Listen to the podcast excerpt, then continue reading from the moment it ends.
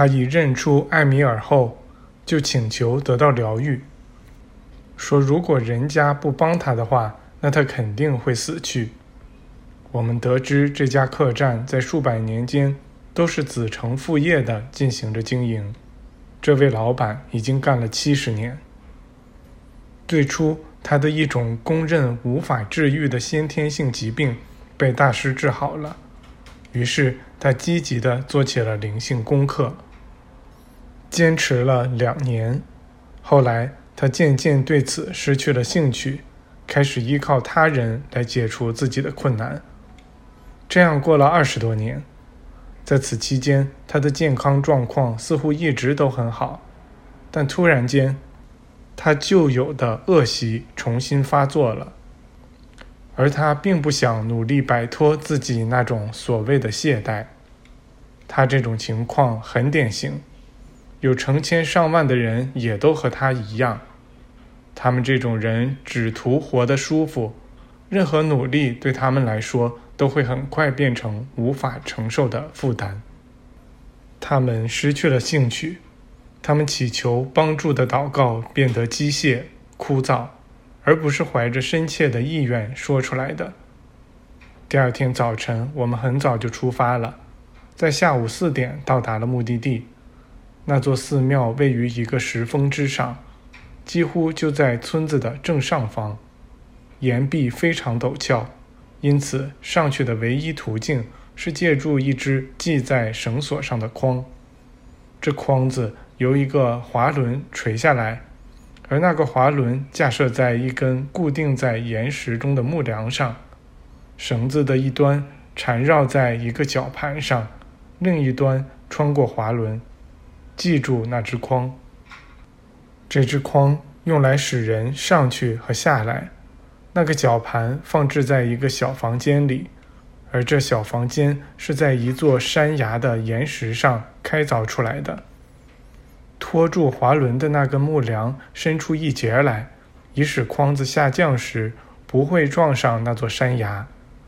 在向上升时，当筐子过了山崖之后，人要用力荡一下，才能安全地落在那山崖上，并进入那个在岩石中开凿出来的小房间。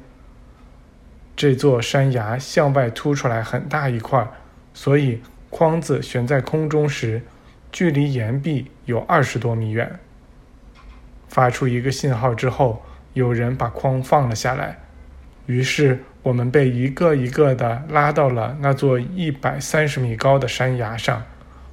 我们一到那儿就寻找上到寺庙去的路。那座寺庙所在的地方比这儿还要高一百七十五米，它的墙壁是顺着岩壁往上修建的。人家告诉我们说。这第二次攀登也得像第一次那样进行。果然，我们看见从寺庙那儿伸出一根梁木来，和山崖上的那根差不多。有人放下来一根绳索，上面系着一只同样的筐。于是，我们又一个一个的被拉到了那座寺庙的平台上。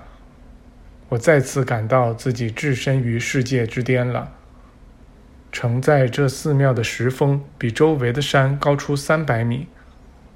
我们出发的那个村子则在三百米以下，位于人们翻越喜马拉雅山时穿过的一个山口。这座寺庙的位置比我跟埃米尔·贾斯特一起参观的那个寺庙低三百五十米，但这里的视野要开阔得多。我们觉得自己似乎能看到无垠的太空。人家安排我们住了下来，让我们可以舒服的过夜。三位大师朋友告诉我们说，他们要去拜访我们同伴的几个小组，并准备把我们这边的信件全都带过去。于是，我们给所有同伴都写了信，并仔细注明了日期、时间和地点。我们保留了这些信的附件，后来查明，这些信全都在离开我们手里后二十分钟内交到了收信人那里。我们把信给了这几位大师朋友，他们和我们握了握手，说第二天早晨见，然后便一个一个的消失了。看管寺庙的人们给我们提供了一顿很好的晚餐。饭后，我们回房间去睡觉，但是却睡不着，因为我们经历的这一切开始让我们激动不已。我们此刻是置身于海拔三千米的地方，附近除了僧侣外，再没有一个人。除了我们自己的说话声外，也再听不到别的声音，空气都是完全静止的。